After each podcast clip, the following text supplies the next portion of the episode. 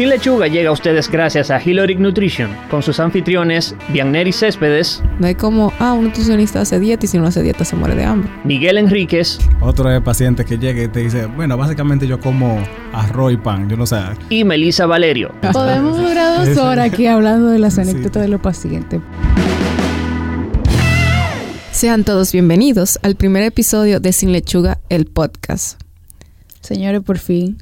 Por fin estamos aquí. Después de tanto tiempo. Déjenme introducir estos acompañantes. Mi nombre es Bianneri Céspedes. Hoy tengo el placer de compartir este gran proyecto con mis colegas Melissa Valerio y el señor E- Miguel Enríquez. Oh, el señor Miguel Enríquez. Señor. Eh, nada, señores, por fin estamos aquí. Eh, este ha sido un proyecto que tenemos muchos años, sí, años, eh, planificándolo, eh, trabajando en eso, haciendo, buscando aquí, poniendo allí, quitando aquí. Y nada, hasta que por fin estamos aquí. Y nada, vamos a echar para adelante. Después de dos años mal, mal contados. Sí. Llega aquí sin lechuga. De muchas reuniones, con En- una lluvia de ideas inmensa, para después durar dos meses sin hacer nada. Pero aquí estamos. Pero es que aquí ese es el flujo natural, así que funciona la cosa. Tienes que Sí, durar sí. mucho tiempo trabajando, un descanso de un mes y ya. Ok. Sí, claro. ¿Cómo decir eso, mi jefe? Así no te dan vacaciones. Entonces, ¿qué es Sin Lechuga? ¿Por qué está Sin Lechuga el podcast? Sí, porque siempre que la gente uno le dice, de, ah, mira, nosotros tenemos un proyecto nuevo que se llama Sin Lechuga. Siempre es como, hey, qué chulo está ese nombre, pero ¿y por qué es ¿Qué eso? ese? ¿De dónde viene eso sin lechuga? ¿Y qué es eso? Un podcast. No Un- todo el mundo sabe lo que Sí, es es un podcast. verdad, yo me sorprendí, como eh, este es el tiempo como de, de los podcasts, yo asumía que todo el mundo ya sabía lo que, lo que era un podcast, pero varias personas y, y jóvenes me, han- me han preguntado qué es un podcast. Yo tuve que explicar eso antes de llegar aquí, en mi casa. Ah, ¿Qué es lo que tú vas a hacer? Tú vas para una emisora a grabar. No, No. mi explicación, Yana, fue, es como un programa de radio, pero en internet. No, como alguien me dijo, eso es como un video de YouTube, pero, Pero de de audio. voz, yo, sí, más o menos. Exacto. Pero sí, señores, o sea, eh, Sin Lechuga viene de...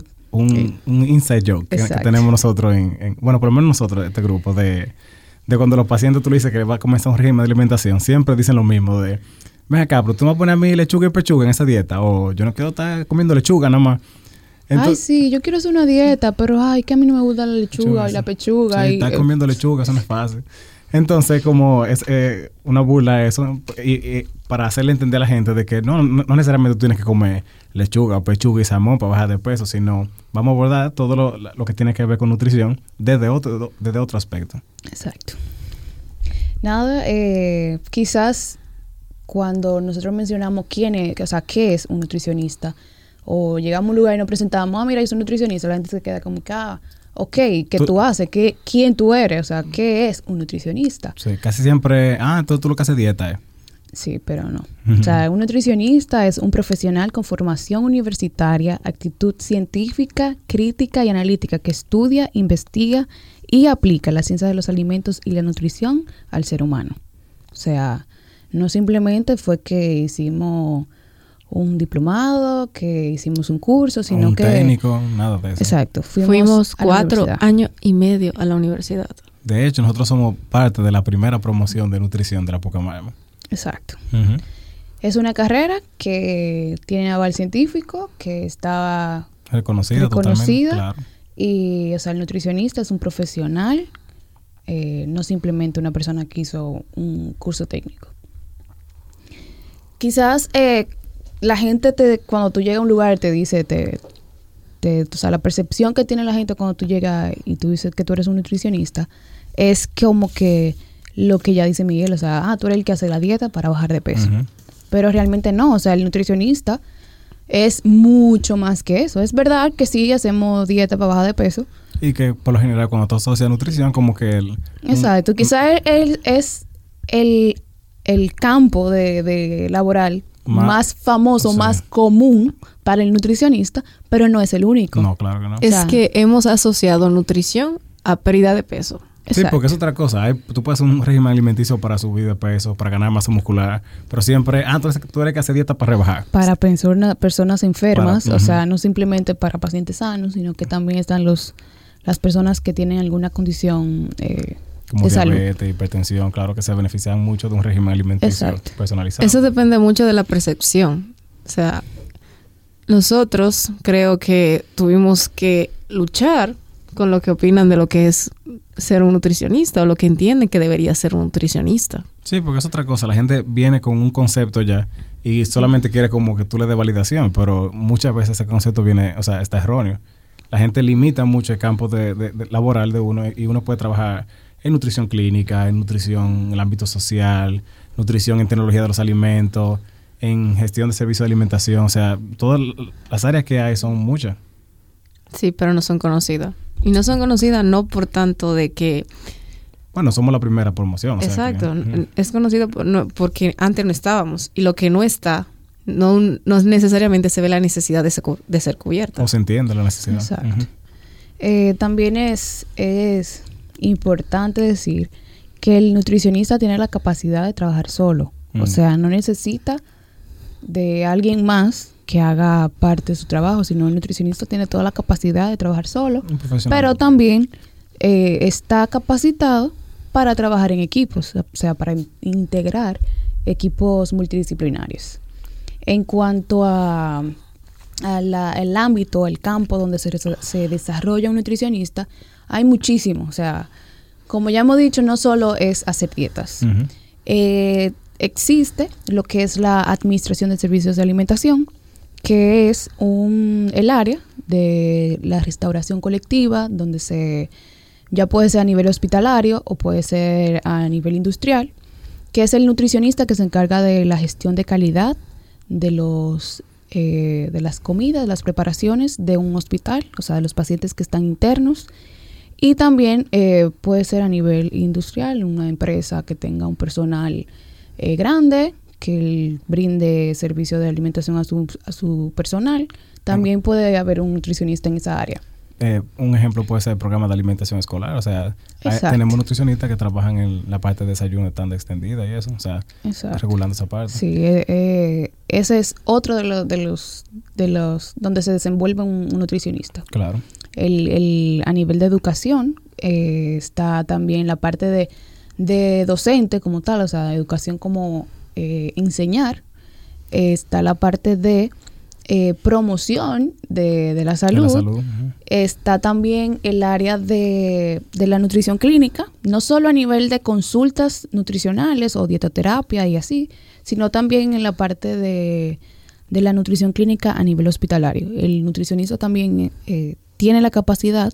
En, en nuestro país no es tan común el, el nutricionista clínico en el hospital, pero sí es, es necesario y es común en otros países. También eh, puede estar en los gimnasios. Los nutricionistas bien pueden ser parte del gimnasio para... nutricionista deportivo. Exacto.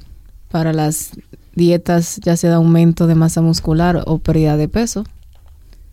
Puede trabajar en el área de ventas, o sea, donde se necesite vender algo, algo de, relacionado a la nutrición, alimentos, un régimen, puede hacerlo.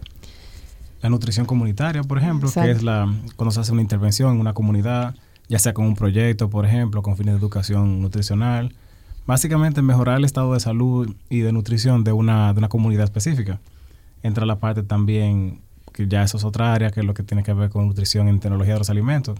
Que mucha gente, por ejemplo, tiene el error de no pensar eso, de no asociar nutricionista en esa área, pero todo lo que tenga que ver con alimentación, básicamente, de alguna forma u otra, nosotros eh, podemos trabajar o tenemos una relación en esa área, principalmente en el desarrollo de nuevos productos, por ejemplo, que tengan de características o de índole nutricional, y la parte de control de calidad también, propiamente dicha. Exacto. Todo producto que tenga una etiqueta nutricional, Nutricional. Mm. el nutricionista puede estar ahí incluido. Entonces, como hemos mencionado nuestras áreas que, en las que nos podríamos desempeñar como nutricionista, eso quiere decir que podemos generar dinero de nuestra, prof- de nuestra profesión en sí. Claro. Eso va a depender obviamente de, de la empresa para la que labores. Si decides emprender, obviamente vas a ser tu propio jefe. Ujú. Vas a, o sea, tu dinero va a ser directamente de ti. Y se puede, o sea, se puede, señores. No hay como, ah, un nutricionista hace dieta y si no hace dieta se muere de hambre. No, y que hay personas que, es válido decir que hay personas que literalmente viven de eso, de, trabajar la plana de dietoterapia y eso está totalmente bien. Exacto. Pero lo que voy es como que la fuente de ingreso de un nutricionista es muy variada, o sea, eso depende del enfoque que cada quien tenga. Y de hecho nosotros tres somos como el mejor ejemplo, cada uno tiene un área de expertise, ¿verdad? Como ¿Qué más- tú haces, Miguel? La gente quiere escuchar qué tú haces. Ah, bueno, yo soy docente aquí en la Pucamaima, o sea, soy profesor de nutrición en la carrera de nutrición y dietética. Y tú, Melissa, ¿tú quieres compartir con nosotros qué es lo que tú haces? No nos dejes con la duda, por favor. Sí, eh, yo me desenvuelvo en el área de administración de servicios de alimentación. Actualmente estoy en, en Coem Cohomes. Y, no, o sea, ya les expliqué ahí que, de qué trata Básicamente. nutrición hospitalaria. Y tú, querida, bien. Bueno, actualmente yo soy representante de ventas. Trabajo para una para un método, o sea, para vender nutrición en sí. Y nada.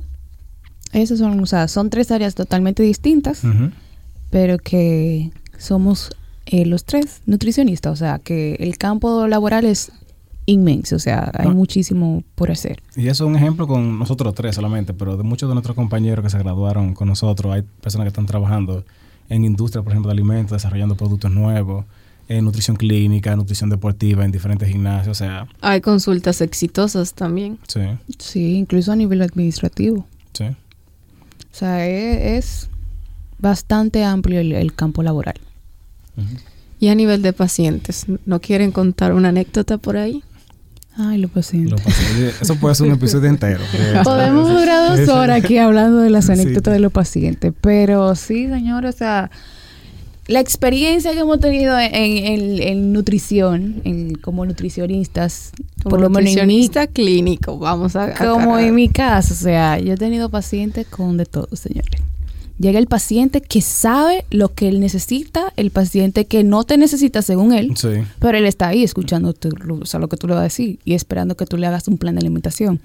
Pero en la consulta él dura una hora diciéndote las cosas que él toma, por qué la toma, que él consiguió esa información en internet y así por el estilo. Pero él te quiere, o sea, como imponer como que lo que esa persona está haciendo está sumamente bien y que él va donde ti simplemente por una consulta, Sí. pero que, que ya él tiene el conocimiento. o sea, porque yo tomo tal, qué sé yo qué, que yo tomo esta, esta, esta vitamina, que yo como estos alimentos. Y tú te pones a pensar, o sea, si tú hicieras todo lo que tú estás diciéndome aquí, Tú no tuvieras. tú no que- estuvieras en esas condiciones. o sea, tú no estuvieras ah, con un, un peso que no es el que debería de tener. Está también el paciente que, que según él come muy bien. Come muy bien. Todo lo que come es integral. Sí. Come no el sé cuántas paciente veces que el agua le engorda. Eh, Pero es que el agua me engorda. Hasta el agua me yo no- engorda. Yo no, sé por qué yo, por qué yo estoy gordo. Porque es que yo no como tanto. O sea, no, no, no.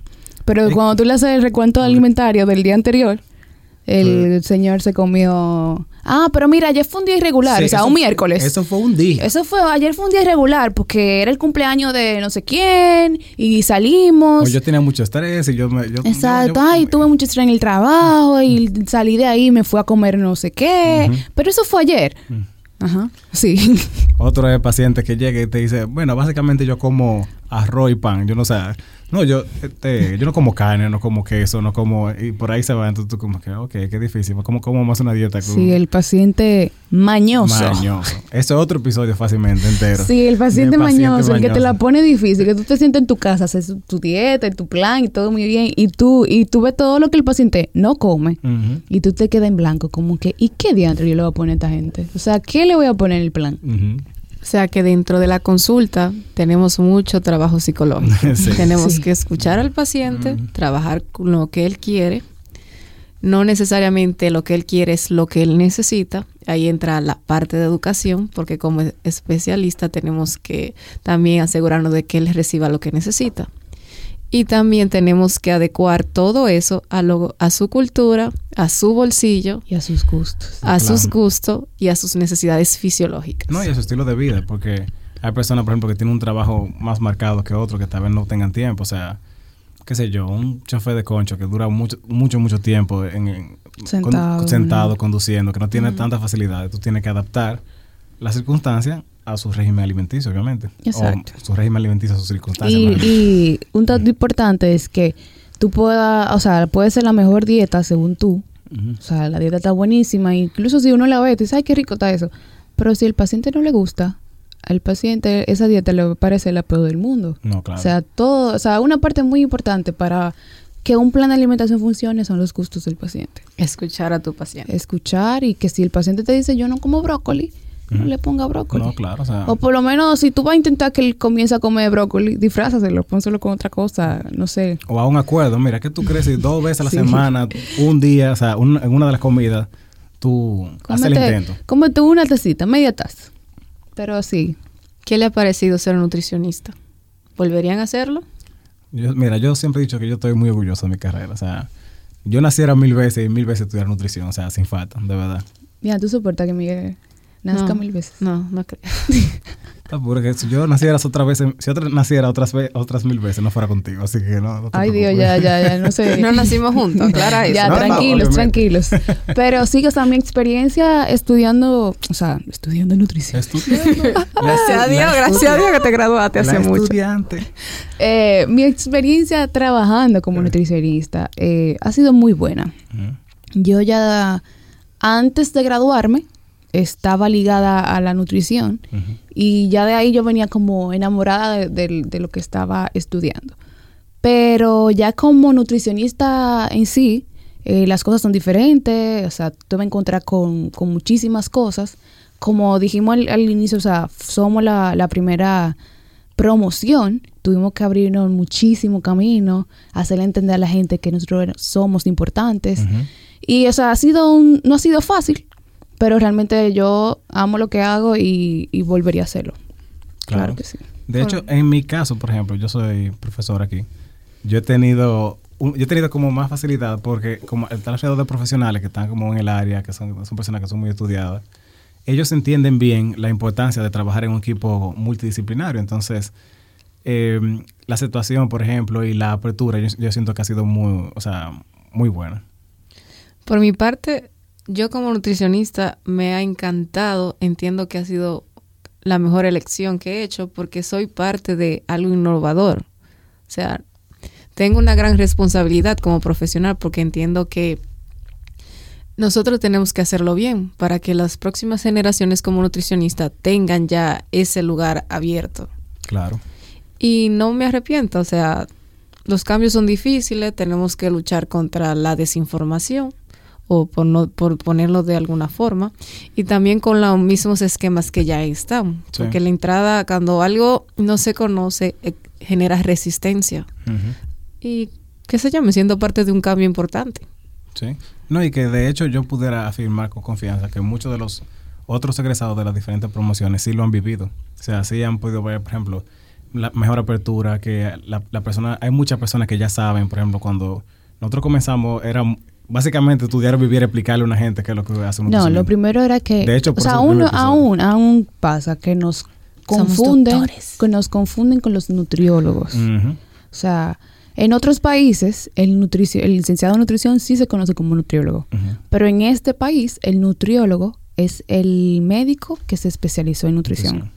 Nosotros somos los, o sea, los nutricionistas dietistas, somos licenciados en nutrición, Nutrición y dietética. dietética. Hicimos una licenciatura, así como hay licenciado en mercadeo, licenciado en administración de empresa. Exacto. una licenciatura. Claro. Este, nada, esta ha sido nuestra experiencia en cuanto a nutrición y como nutricionistas. Además del en el día de hoy, en esta semana, tenemos lo que es nuestro dato curioso de la semana. Eh, en este día tenemos el dato curioso que Bian nos explicará. Nuestro dato curioso de esta semana, porque Bianeri, ¿verdad? No quiso cooperar con la causa. Bian. Es básicamente de ese elixir mágico que tienen, que se ve por ahí por internet, de si el zumo de limón en ayunas te ayuda a perder peso o a quemar grasa, mejor dicho. De, si, es, si esto es cierto, esto es mentira, ¿qué ustedes dicen sobre eso? Del vasito mágico. Del vasito A mágico. mí me gusta el jugo de limón.